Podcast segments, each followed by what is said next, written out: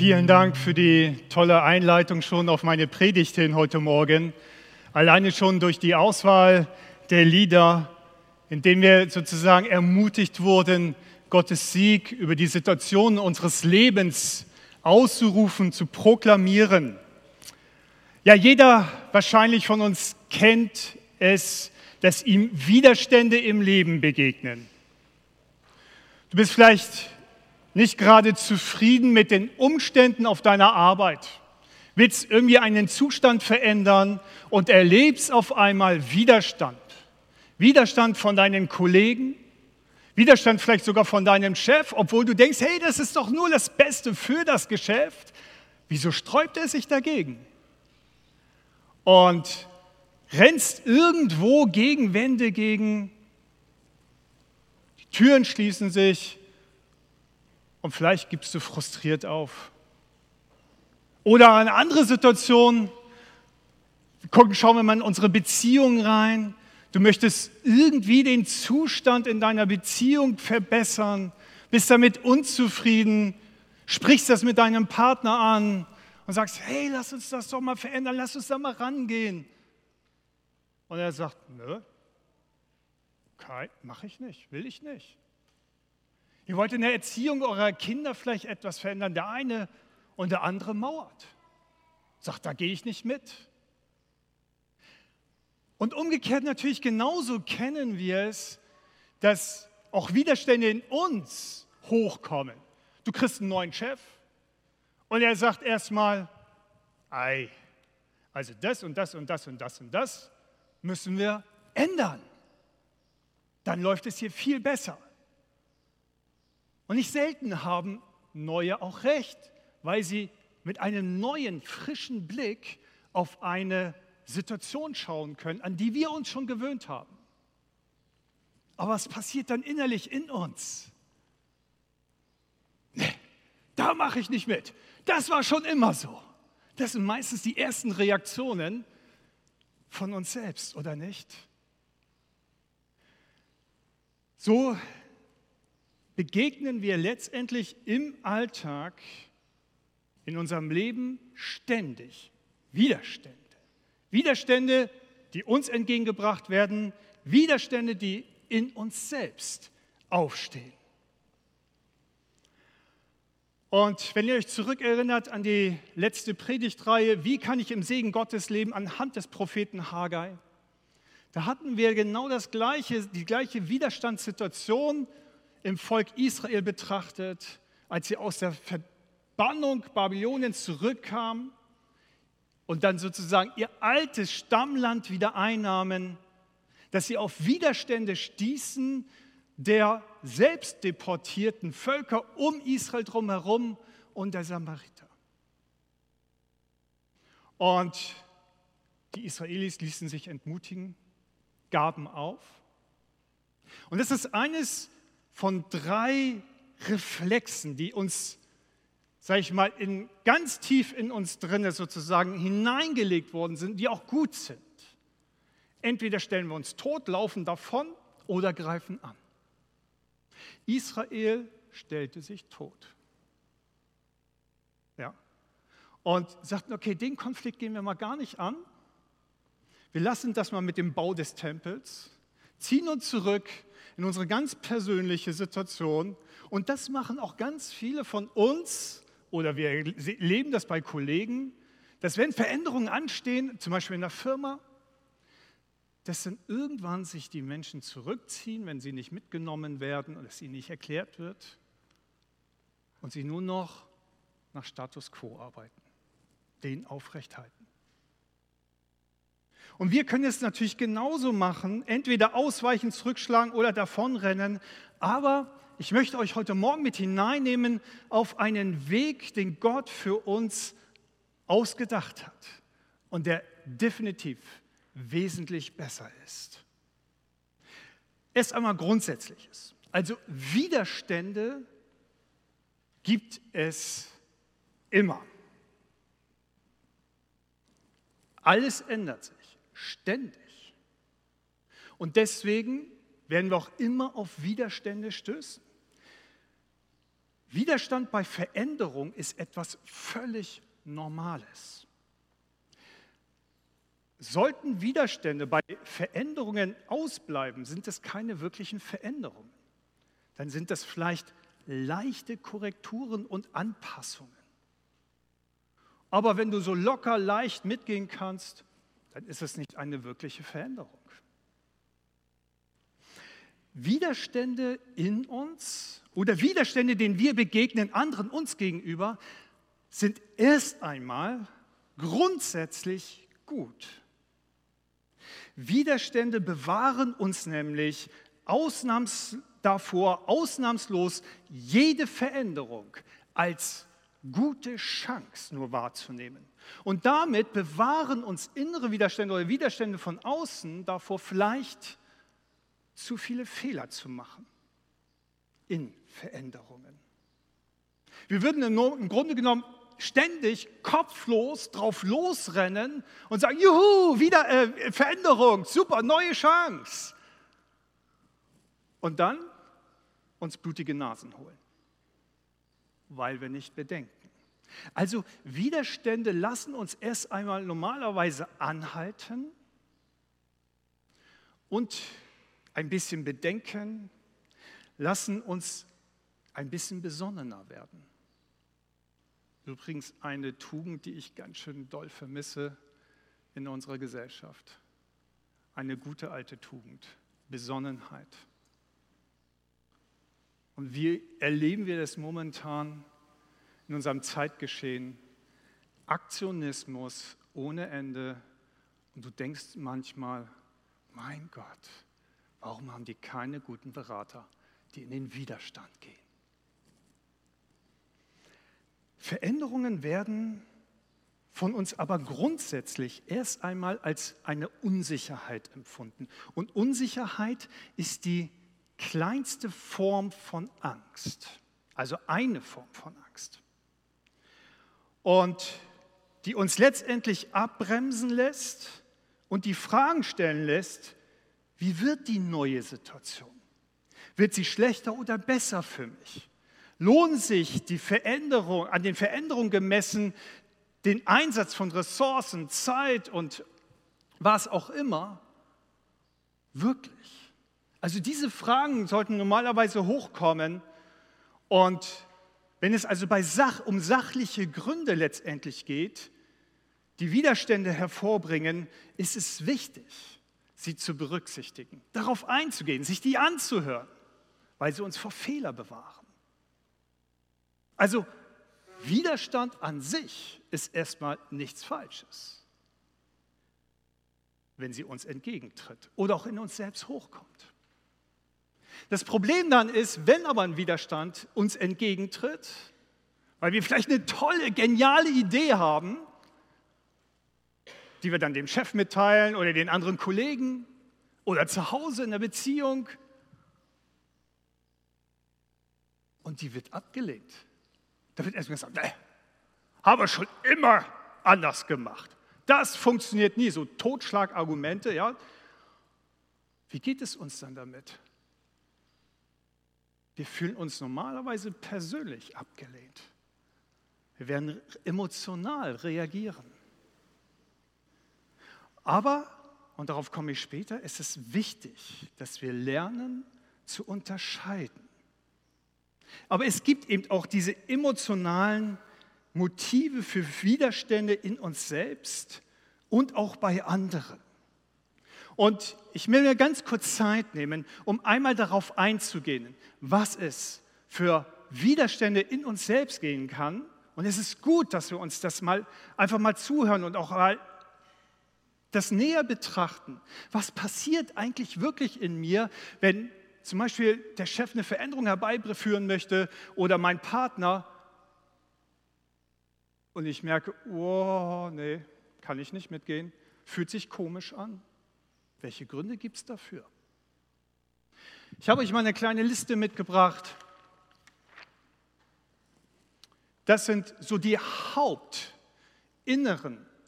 emotionalen Gründe oder Motive, die uns letztendlich davon abhalten, einer Veränderung und positiv zuzustimmen. Das erste ist Überforderung. Veränderungen fordern von uns immer selbst eine Verhaltensveränderung.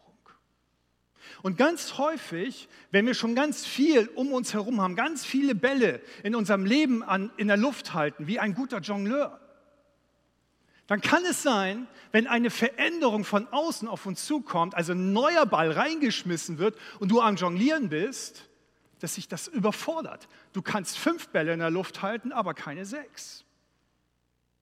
Und du reagierst mit Widerstand, emotional, aus Überforderung. Das zweite ist Sicherheit. Du spürst, wenn sich jetzt etwas verändert in meiner Situation, dann wird mir Vertrautes weggenommen. Vielleicht Anhaltspunkte, woran ich Erinnerungen an die Vergangenheit festmache.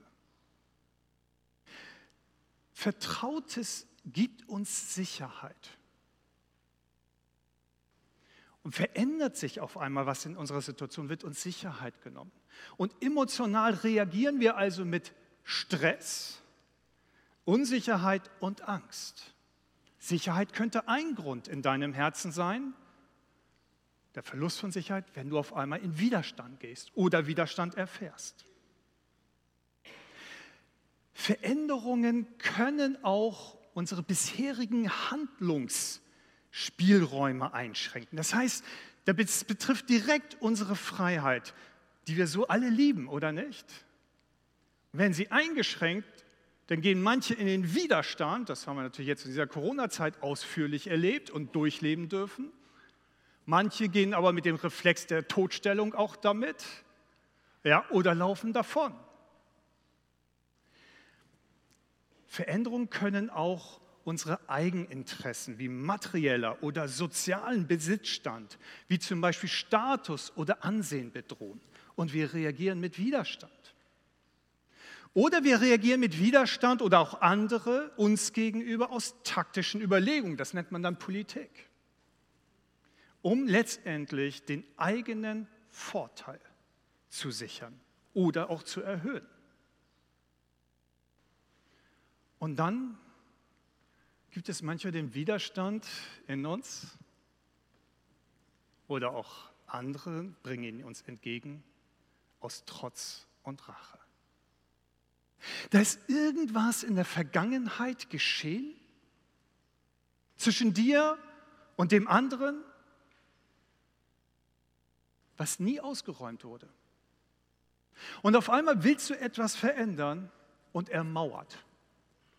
Und sagt, dem zahle ich das jetzt heim. Da gehe ich nicht mehr mit. Den lasse ich mal so richtig gegen die Wand fahren. Trotz und Rache.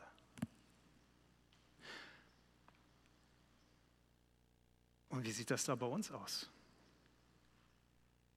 Ganz ehrlich, reagieren wir nicht manchmal auch so?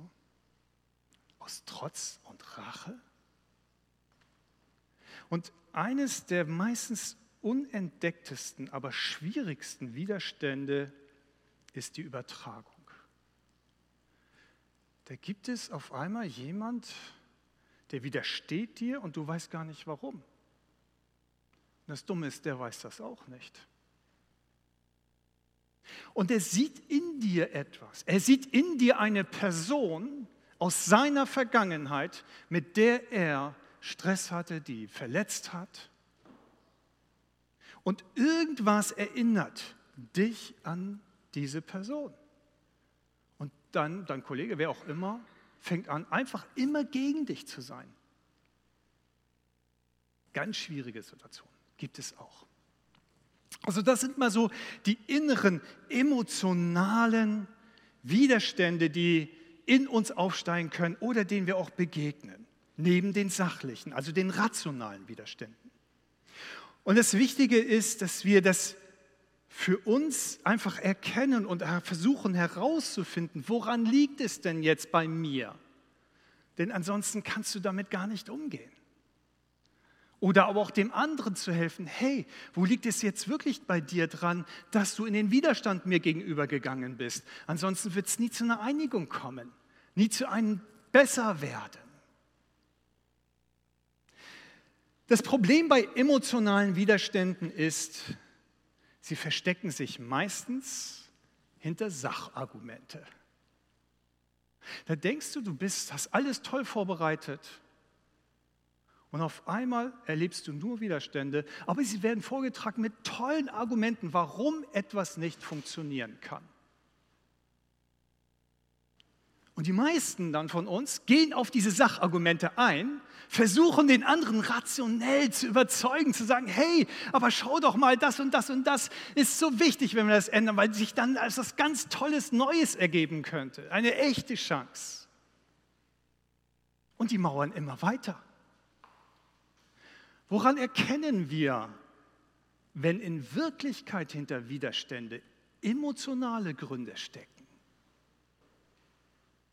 Wir erkennen das daran, dass sich die Argumente des anderen verändern. Ständig. Hast ihn versucht, auf der rationalen Ebene zu überzeugen und es ist an einem Grund, an einem Widerspruch geschehen und funktioniert, wird er sagen, ja, ja, okay, da muss ich dir recht geben. Aber, und dann kommt das nächste Argument, ja, und dann hast du das irgendwie aus dem Weg geräumt, aber da gibt es nochmal das nächste Argument und du merkst, irgendwas stimmt doch hier nicht, aber weiß nicht, woran es liegt. Und emotionale Widerstände greifen ganz häufig nach einer bestimmten Zeit uns als Person an. Oder wir greifen andere als Person an. Wir bleiben nicht mehr sachlich und können es auch gar nicht, weil es ja emotional gesteuert ist. Sachargumente werden nicht persönlich. Sie bleiben auf der Sachebene. Daran können wir unterscheiden schon mal, sind es jetzt rationale Widerstände, denen wir begegnen in uns oder bei anderen, oder sind es tatsächlich emotionale Zustände? Und ich sage dir, wenn du einen Blick dafür geschärft hast, ein Gefühl entwickelt hast in dir, damit umzugehen, wird dein Leben leichter. Du kannst viel, viel, viel besser letztendlich mit den Situationen deines Lebens umgehen. Denn eines ist sicher, wenn es etwas gibt, was sich nicht verändert, dann der Wandel. Der Wandel ist immer da. Es ändert sich immer was. Es ändert sich was bei dir, in deinem Leben ständig. Du veränderst dich. Dein Partner verändert sich, deine Kinder verändern sich, deine Situation in der Familie verändern sich permanent. Auf deiner Arbeit verändert sich was, weil die Wirtschaft sich verändert, weil das politische Geschehen sich verändert. Wir sind ständig in einem Wandel und einem Wandel unterworfen.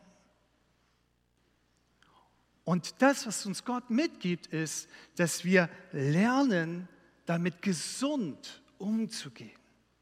Davon nicht überwältigt zu werden und letztendlich aus der Unsicherheit eine wirkliche Angst wird und wir uns zurückziehen und verkriechen in unsere vier Wände und am Leben nicht mehr teilhaben können.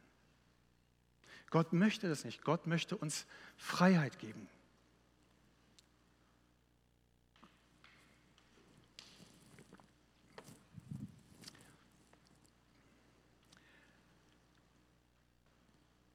Auch hier in der Gemeinde ändert sich deswegen etwas. Immer. Ihr verändert euch. Persönlich. Ich verändere mich. Jeder von uns verändert sich und deswegen wird das Spielen miteinander, die Gemeinschaft miteinander, das Zusammensein miteinander sich immer mehr und mehr auch in irgendeiner Weise verändern. Die Gesellschaft um uns herum verändert sich. Das nehmen wir alle wahr. Das kann uns erschrecken, Angst machen. Wir können jetzt reagieren mit Angriff, Todstellung oder Flucht. Aber es ändert sich nichts daran, dass sich verändert. Und wir als Gemeinde dürfen uns nicht einfach sozusagen selbst als gesamten Körper rausziehen und sagen, so, jetzt stellen wir uns tot. Alles um sich herum verändert sich, aber wir nicht. Und wir machen alles so wie bisher. Das funktioniert nicht. Das funktioniert nirgendwo. In keiner Organisation, nicht einmal in der kleinsten einer Ehe funktioniert das. Und ich weiß nicht, ob du das kennst, ist deiner Beziehung vielleicht jetzt mal. Schauen wir doch da mal rein, ganz ehrlich. Wenn du in einer Beziehung lebst, wo sich nie was ändert, weil der andere sich nicht ändern möchte, nicht mitgehen möchte, nicht, nicht dran was passiert? Die Beziehung wird öde und fad, sie bricht letztendlich auseinander. Das Gleiche geschieht natürlich in größeren Organisationen, wie natürlich auch eine Gemeinde ebenso. Veränderung ist da. Wie wir darauf reagieren, das ist letztendlich unsere Entscheidung. Wie gehen wir also damit um? Wie gehen wir damit um, wenn uns Widerstände betreffen, wenn wir selbst Widerstand in uns spüren? Also das Erste ist erstmal natürlich, identifiziere den Grund, die Motive für den Widerstand. Ist es emotional oder rational? Und fang an dann zu reflektieren darüber. Wenn es emotionale Widerstände sind, du die ausgemacht hast, zum Beispiel bei dem Gegenüber von dir, dann lad ihn in ein Gespräch ein. Frag ihn, hey, was befürchtest du? Was macht dir Angst? Was ist dein wirklicher Grund, der dahinter steckt, mir zu widerstehen, der Veränderung zu widerstehen? Und so kommen wir ins Gespräch und bleiben im Gespräch. Manchmal, besonders wenn es zum Beispiel aus Trotz oder Vergeltung geschieht und du diejenigen ansprechen kannst und auf einmal bekommst du mit, wow, okay, ich habe vor zwei Jahren leider vergessen, meinen ausgeliehenen, was weiß ich, Besen wieder zurückzubringen zum Nachbarn. Und seitdem grüßt er mich nicht mehr. Ja, dann weißt du, woran es liegt und kannst dich aussöhnen. Und das sind die Kleinigkeiten, die ständig geschehen. Mir ist es einmal so ergangen, kurz vorm Gottesdienst in Stade. Ich hatte schnell noch was zu erledigen, renne aus dem Saal raus, ins Büro rein, grüße alle, die zwischendurch sind, noch so, hallo, hallo, hallo, hallo, guten Morgen. Und da kommt eine Schwester rein, sieht das, dass ich alle so im Vorbeifliegen grüße und sie leider übersehe. Ein Jahr lang hat diese Schwester mich nicht mehr angeschaut, ist allem, allem entgegengesetzt gewesen, hat hinterherum agiert mit Widerstand. Ich dachte, das gibt es doch nicht. Was habe ich getan? Manchmal passieren solche Dinge, irgendwann habe ich es natürlich mal angesprochen, aber erstmal habe ich sie braten lassen. Ich sagte, nein, komm, ey, das, ist das ist eine erwachsene Frau. Das ist doch kein Kindergarten hier. Und irgendwann haben wir darüber gesprochen und dann dachte ich, das gibt es doch nicht. An so einer Kleinigkeit kann es geschehen, dass Widerstand dir entgegentritt und du weißt noch nicht mal warum. Wie gut ist es dann, das Gespräch zu suchen, dich auszusöhnen und selbst wieder Frieden in deinem Herzen bekommen und in der Begegnung mit dem anderen. Wie man weiter mit Widerständen umgehen kann, dafür gibt es viele, viele Ratgeber. Ihr braucht nur ins Internet reingeben, mit Widerständen umgehen. Ach, da habt ihr die Hülle und Fülle. Ich will nicht weiter darauf eingehen. Doch eines, was wir nicht in Ratgebern finden, ist geistlicher Widerstand. Wenn der Hintergrund einfach nur das Böse ist, gibt es das? Gibt es das? Hast du in deinem Leben schon mal erlebt, Widerstand, den du dir nicht erklären kannst? Und auf einmal findest du heraus, der, was habe ich der Person nur angetan? Warum ist die nur so böse zu mir oder mit mir? Wenn Hass und offensichtliche Feindschaft dir entgegenschlägt, und du dir es gar nicht erklären kannst, keinen Grund findest. Du kannst noch so sehr dein Hirn zermartern, aber diese Person ist dir einfach Feind gegenüber. Und da findet auch keine Übertragung statt. Was machen wir dann? Die Bibel weiß um solche Zustände und benennt es sehr deutlich. Ich nehme euch hinein mit in einem Psalm, Psalm 36, Vers 2, da wird sehr deutlich genannt als Beispiel, es gibt viele dieser Aussagen in, in, in der Schrift Gottes. Da heißt es, die Sünde sitzt tief im Herzen des Gottlosen und flüstert ihm zu, was er tun soll.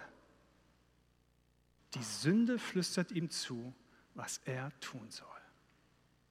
Sich Gott in Ehrfurcht zu unterstellen, käme ihm nie in den Sinn.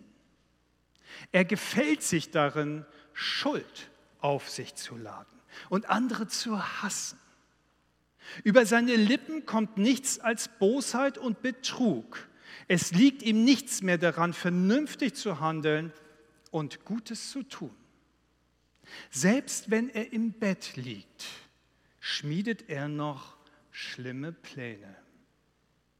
Er hat den Weg betreten, der nicht gut ist. Das Böse verabscheut er nicht. Bist du solchen Menschen in deinem Leben schon mal begegnet? Und denen kannst du überall begegnen. Ganz häufig fängt es an, daran zu dass du es daran merken kannst, wenn dir einfach so Hohn und Häme entgegenschlägt. Wenn du merkst, du kommst irgendwo rein in eine Situation, manche mögen dich, manche können nichts mit dir anfangen und andere sind einfach grundlos böse gegenüber dir. Was hier angesprochen wird von Gottes Wort, ist eine geistliche Dimension, eine Macht, die im Inneren eines Menschen lebt und ihn antreibt zum Bösen. Paulus macht, wenn ihr das ein bisschen vertiefen wollt, im Römerbrief Kapitel 7 nochmal sehr deutlich. Und es ist wichtig, dass wir lernen zu unterscheiden, woher kommt der Widerstand. Auch in uns. Denn manchmal, und ich kann mich davon nicht freisprechen, gibt es auch noch sündhafte Gedanken in uns. Und wir lassen der Sünde auch in unserem Herzen vielleicht manchmal Raum. Und sie bekommt Macht über uns und drängt uns zum Bösen. Aber genauso natürlich auch, wenn andere uns gegenüber so entgegentreten. Ich möchte euch heute Morgen helfen, damit umzugehen mit solchen Situationen in eurem Leben. Dass wir lernen zu unterscheiden, sind es typisch menschliche, also rationale oder emotionale Widerstände, oder aber ist es eine geistliche Machtdimension der Sünde, die Lust hat, das Böse zu tun. Ich habe das vielfach schon erlebt, solche geistliche Dimensionen in Stade, als wir da ein Haus hatten, wollte ich für meine Kinder ein Baumhaus bauen. Und bevor ich das gebaut habe, ich habe eine alte Tanne gefällt, stand relativ nah am Nachbarsgrundstück, habe ich mit allen Bauzeichnungen, Pläne, die ich gehabt habe, gemacht habe, bin ich zur Nachbarin gegangen und habe gesagt, hey, das und das habe ich vor, hätten Sie was dagegen? Wir haben uns eigentlich gut mit der Nachbarin verstanden. Und ich fing an und die hat nichts dagegen, haben ihren Einverständnis gegeben, ich habe alle Grenzen eingehalten, alles, was ich gesetzlich musste. Und sie haben ganz interessiert und mit Freude auch den Fortschritt dann betrachtet und begleitet. Und auf einmal passierte etwas. Und ich weiß nicht was. Auf einmal ist eine Feindseligkeit uns entgegengeschlagen von unserer Nachbarin, die ich mir nicht erklären konnte. Wir haben das Gespräch versucht zu suchen, abgewiegelt, Tür zugeschlagen. Wir haben versucht, tatsächlich einen Vermittler haben wir organisiert, der, den wir bezahlt haben, dann auch, wollte sie nicht. Letztendlich ging das Ganze von ihrer Seite vor Gericht. Und das Gericht entschied zu 100 Prozent zu unseren Gunsten. Dann wurde es nur noch schlimmer. Aus Feindseligkeit wurde Hass. Kinder wurden beschimpft, verflucht, wenn sie im Garten spielten und sie auf ihrer Terrasse stand. Wenn wir raustraten, gingen sie rein, aber nicht, bevor sie uns nicht vorher noch wüst beschimpft hat und alles Mögliche uns an den Kopf geschmissen hat, bis hin zur Verhöhnung, weil sie wusste, dass ich Pastor bin. Manchmal war es so schlimm, dass auch wir selbst wieder reingingen. Wir konnten es uns nicht erklären. Was machst du in solch einer Situation, wenn dir buchstäblich das Böse entgegenschlägt? Schlägst du dann zurück? Reagierst du ebenso mit Wut, Härte und Feindschaft? Ich kann nicht leugnen, meine erste menschliche Reaktion war ebenso.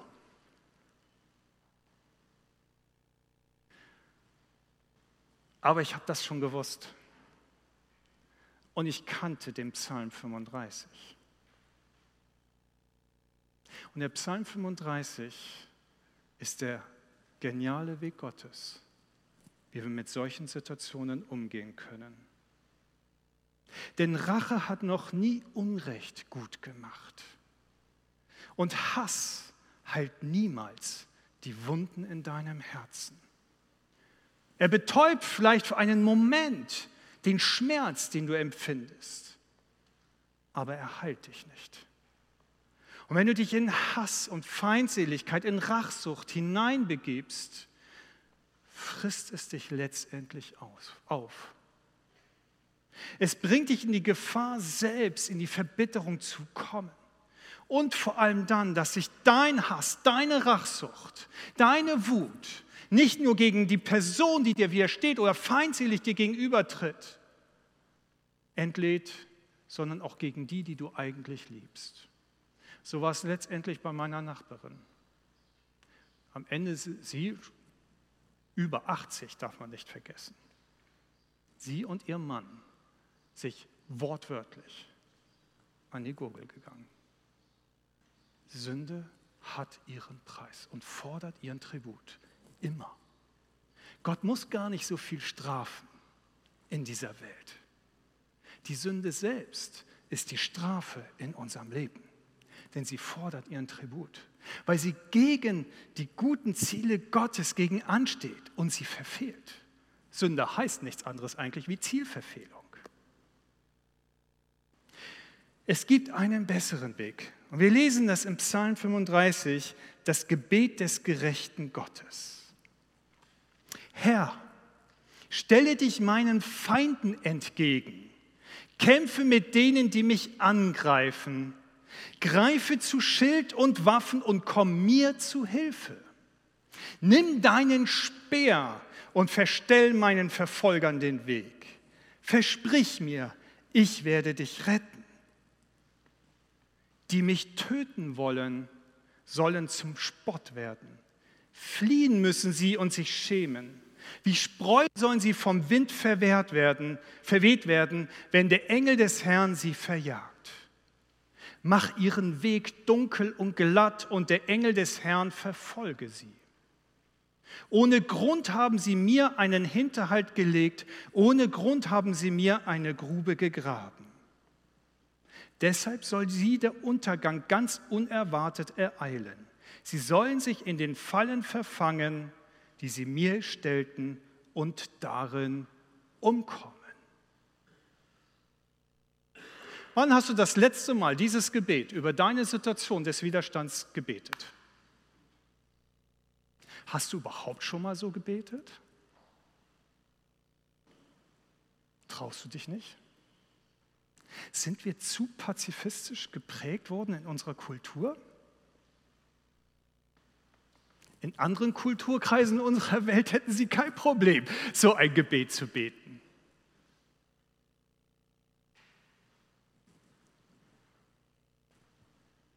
Was für ein Widerstand kommt gerade in dir hoch bei diesem Text?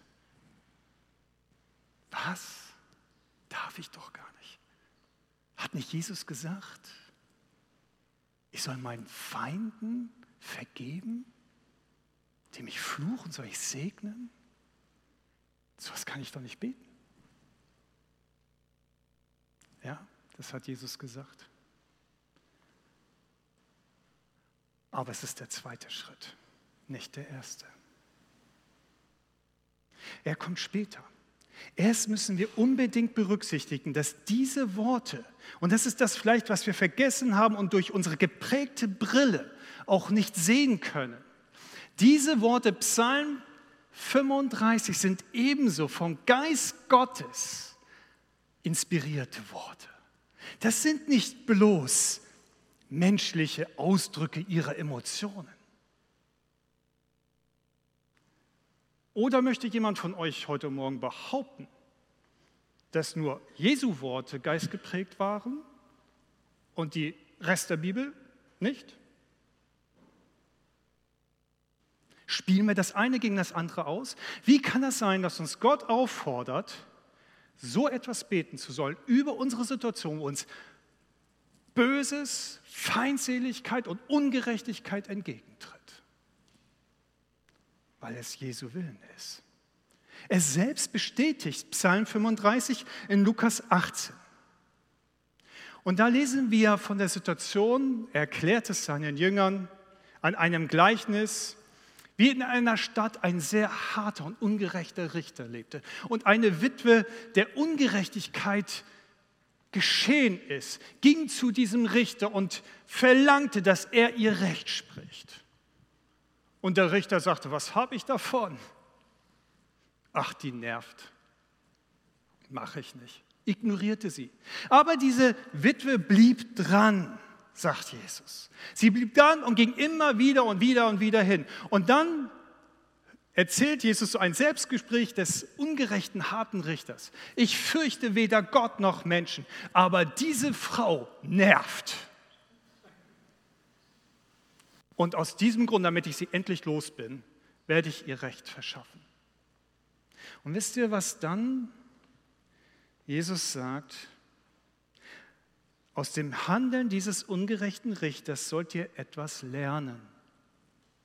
Wenn selbst er schließlich ein gerechtes Urteil fällte, wird Gott dann nicht seinen Auserwählten, dir und mir also, wenn du dich dazu zählst, die ihn Tag und Nacht anflehen, ihr Recht verschaffen?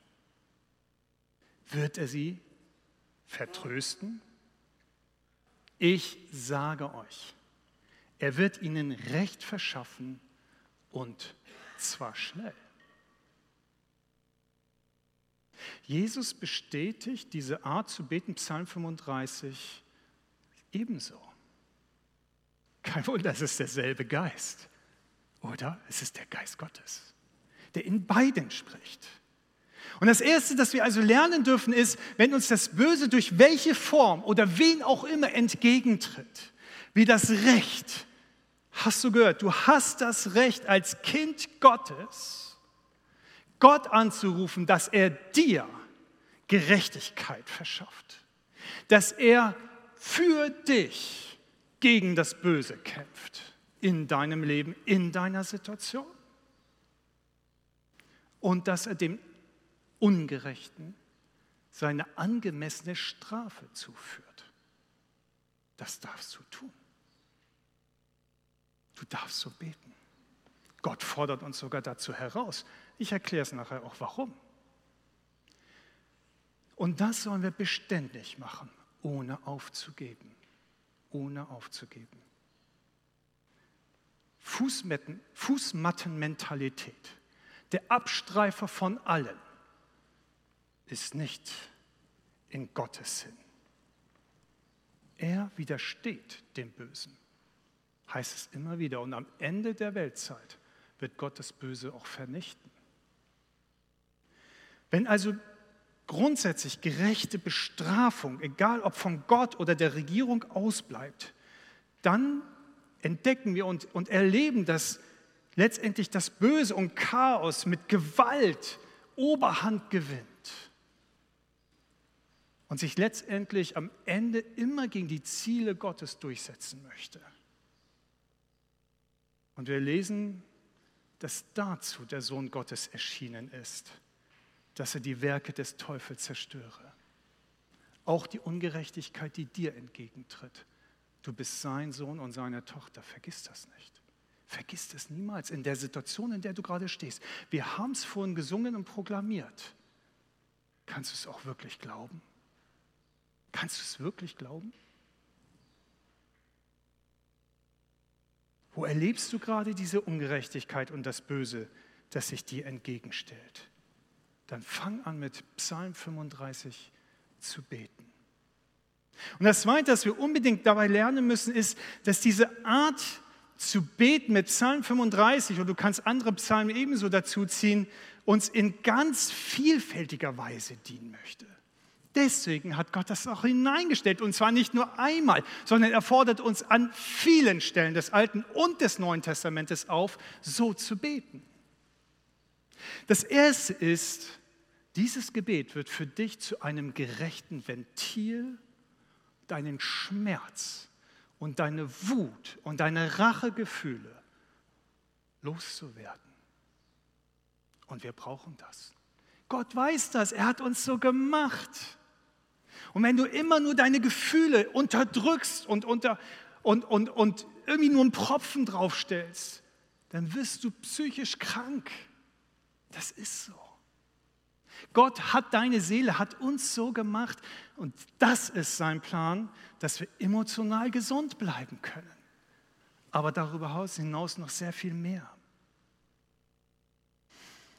Das Zweite ist nämlich, dass wir danach nicht mehr, wenn wir so beten, versucht sind, selbst die Rache, die Vergeltung in die Hand zu nehmen. Und damit der Sünde in unserem eigenen Leben Macht zu geben über unser Handeln. Dieses Gebet, diese Art zu beten, bewahrt dich letztendlich vor Sünde und im schlimmsten Fall sogar vor dem Verlust deiner Beziehung zu Gott. Das Dritte ist, dass wir die Erfahrung machen, dass Gott uns wirklich zur Seite steht und dadurch unser Vertrauen in ihm wächst. Und wenn sich unser Vertrauen, wenn unser Vertrauen gegenüber Gott wächst, wirst du spüren, dass dein Herz immer ruhiger wird und dass Frieden in deinem Herzen wohnt. Du ausgeglichener, bist einfach. Und das macht einfach das Vertrauen gegenüber Gott aus und dass du erfährst, was er Gutes für dich tut. In meinem Beispiel mit der Nachbarin ist genau das eingetreten. Nach allen Versuchen, Frieden zu schaffen, von unserer Seite her, ist es letztendlich eben dann doch zu diesem, zu diesem Gerichtsverhandlung ähm, gekommen. Und als wir merken, der Termin kommt näher, haben wir gesagt, was machen wir jetzt? Und dann haben wir angefangen, Psalm 35 zu beten. Herr, wir haben unser Herz geprüft. Wir haben alles getan, an uns lag es nicht. Verschaffe uns jetzt Recht. Und genau das ist geschehen. Wir sind mit einer Ruhe, einem Frieden, einer Souveränität hineingegangen in die Verhandlung, die sofort den gesamten Gerichtssaal beeinflusst hat, als wenn Licht in die Dunkelheit eindringt. Ich spreche immer noch von geistlichen Widerständen. Es macht etwas. Und das vierte ist, dass man nicht nur in inneren Frieden findet und in der Lage ist, wirklich von Herzen zu vergeben, sondern auch eine innere Stärke bekommt. Und du wirst zu einem Fels in der Brandung in jedem Konflikt. Du fängst an, durch das Vertrauen und die Ruhe in Gott mehr auch in dir selbst zu ruhen, mehr zu dir selbst zu finden. Warum? Weil du erkennst, wenn Gott, der allmächtige Gott, für dich ist, für dich streitet, dann bist du es ihm was? Wert. Du bist es ihm wert, weil er dich liebt. Und weil, er, weil du wertvoll für ihn bist. Und wenn du diese Erfahrungen immer wieder machst, wirst du merken, wie sich dein eigener Wert in dir sich steigert. Du mehr Selbstvertrauen bekommst, weil du deine Größe in Gottes Augen erkennst Und dann brauchst du niemanden mehr was beweisen. Du brauchst keine Bestätigung durch eigene Siege mehr herbeiführen. Diese Erfahrungen mit Gott werden dich souverän werden lassen. Es gibt nur eins zu bedenken. Es ist das Gebet des Gerechten, des gerechten Gottes.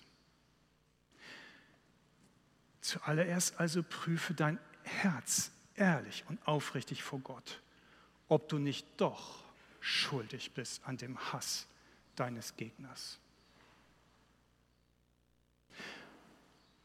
Und wenn du da etwas in dir entdeckst, in deiner Beziehung, in deiner Familie, auf dem Arbeitsplatz, hier in der Gemeinde, dann geh zu Gott und bring ihm das. Und dann geh zu deinen Nächsten und söhne dich mit ihm aus. Bitte um Vergebung, damit du wieder ruhig schlafen kannst und dir nicht weiter in Feindschaft entgegentritt. Hast du aber mit Recht das Gebet des Gerechten gebetet, dann kannst du aus dem dir gewachsenen Vertrauen gegenüber Gott dann eben auch den, den Worten Jesu Folge leisten, was wir ja in Matthäus 5, also in der Bergpredigt äh, lesen. Ich aber sage euch, liebt eure Feinde und betet für die, die euch verfolgen. So werdet ihr Söhne und Töchter eures Vaters im Himmel. Aber das ist der zweite Schritt. Und übe dich darin, in diesem zweiten Schritt, dann wenn du den ersten Schritt beherrschst und du wirst zur charakterlichen Reife gelangen. Aber mal ehrlich, wer sofort zurückschlägt, weil er verletzt wurde, beweist nicht gerade einen souveränen Charakter, oder? Wenn du immer nur reagierst, anstatt agierst, wirst du letztendlich geführt und getrieben durch den Aggressor, der dir entgegensteht. Du machst dich selbst zum Opfer, statt selbst die Führung zu übernehmen. Und jemand, der immer seinen Emotionen erliegt, taugt auch nichts als Vorbild, oder? Kennst du die Menschen um dich herum, die immer die Ruhe bewahren können, souverän sind, mit Bedacht handeln, ohne gleich zurückzuschlagen? Und häufig verändert sich durch solch ein Verhalten auch die Situation und ein Feind kann sogar zu einem Freund werden. Es gibt eine Geschichte, die ich mal gelesen habe aus der NS-Zeit. Ein wiedergeborener, entschiedener Christ kam ins Gefängnis, weil er sich zu seinem Glauben weiterhin bekannte und gegen das NS-Regime war. Und der Direktor dieses Gefängnisses hat immer seinen Unwillen mit ihm getrieben, war von vornherein einfach ihm böse gegenüber. Und die Frau des Christen hat ab und zu einen Kuchen gebacken und ins Gefängnis gebracht für ihren Mann. Und dann machte der Direktor immer Folgendes. Er nahm den Kuchen, ließ den Christen holen aus seiner Zelle, hatte schön Kaffee für sich gemacht am Tisch, ließ ihn stehen und aß den Kuchen seiner Frau. Und das wiederholte sich. Viele Male Jahr für Jahr. Am Ende war der Krieg ja zu Ende. Er wurde entlassen. Und nach einiger Zeit machte sich der Christ auf, die Adresse des Gefängnisdirektors auszumachen. Und als er sie gefunden hatte, ließ er sich einen Kuchen von seiner Frau backen, klingelte und bat die Frau des Gefängnisdirektors, Kaffee zu machen. Und er nahm Kaffee und Kuchen mit in das Büro des Gefängnisdirektors und bat es ihm an. Das ist Stärke und Souveränität. Der Gefängnisdirektor bekehrte sich einige Jahre später selbst und wurde auch Christ, obwohl er vorher so feindselig gegen allem eingestellt war. Gottes Weg ist ein genialer, weiser Weg. Diese Stärke natürlich zu entwickeln, schaffst du nicht in einem Moment. Dazu braucht es ein Training im Alltäglichen. Dazu möchte ich dich heute Morgen einladen, dass du anfängst, es zu trainieren in deinem Alltag. Dass du diese Dinge dir wirklich merkst. Hör dir diese Predigt immer wieder an. Verinnerliche das. Bitte Gott, dir zu helfen, in dieser Situation sich daran zu erinnern. Lese zu Hause Psalm 35 und nicht nur einmal, sondern öfters. Und all die anderen Aufforderungen Gottes, die dich, die dich dazu einladen. Und du wirst letztendlich an einen Punkt kommen, und das ist das Spannende an dem Weg Gottes, dass du Feindschaft, Widerstand, die dir entgegentritt, sogar etwas Gutes abgewinnen kannst. Ist das möglich? Ist das möglich? Ja. In dem Beispiel mit meiner Nachbarin muss ich sagen, am Ende, so hart es war, und das hat ja noch jahrelang angedauert, ist dies ja nicht einfach weggezogen oder wir, hat es dazu gebracht, dass ich mich veränderte, dass ich in mir Dinge entdeckte, die nicht so toll waren, auf die ich hätte stolz sein können. Dieser Widerstand, auch die Feindschaft und der Hass, hat etwas in mir gezeigt, aber es war mir nur möglich, darauf einzugehen, weil ich durch Gottes Geist in die Souveränität gekommen bin. Und das ist etwas, was Gott dir ebenso sagen möchte. Das wusste sogar schon der Freiherr von Knicke. Er schrieb einmal, übrigens hat man nicht Unrecht, wenn man behauptet, dass unsere Feinde oft, ohne es zu wollen, unsere größten Wohltäter sind. Sie machen uns aufmerksam auf Fehler, die unsere eigene Eitelkeit, die Nachsicht unserer parteiischen Freunde und die niedrige Gefälligkeit der Schmeichler vor unseren Augen verbergen. Das gilt natürlich auch für Kritiker in unserem Umfeld. Aber ich gebe zu, das ist die, die Stufe und das Level für Fortgeschrittene. Fangen wir doch mal mit dem ersten Psalm 35 an, okay? Also, nimm das mit nach Hause. Nimm mit nach Hause diese Schritte und versuche sie tatsächlich umzusetzen. Bete als Gerechter. Denke daran, es ist dein Recht. Es ist ein gerechtes Ventil für deine Emotionen. Du bleibst gesund. Es bewahrt uns vor Sünde unser Vertrauen gegenüber Gott, unser Frieden in Gott wächst und wir werden immer souveräner. Und jetzt bist du dran, das umzusetzen. Versuche es, um deiner selbst willen und deines Lebens willen. Lass uns zusammen aufstehen. Ich möchte noch für uns beten. Lass uns nochmal das letzte Lied wiederholen. Jesus, ich danke dir, dass du genial bist,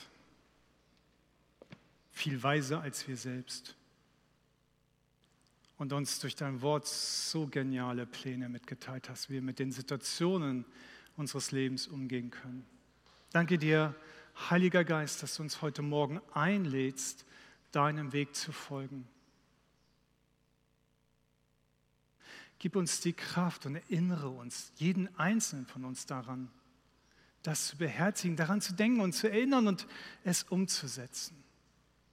Herr, dass wir nicht überwältigt werden von unseren Emotionen und selbst in Sünde geraten und dieser geistlichen Macht über uns herrschen zu lassen.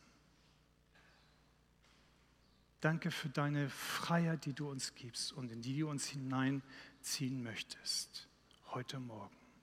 Amen.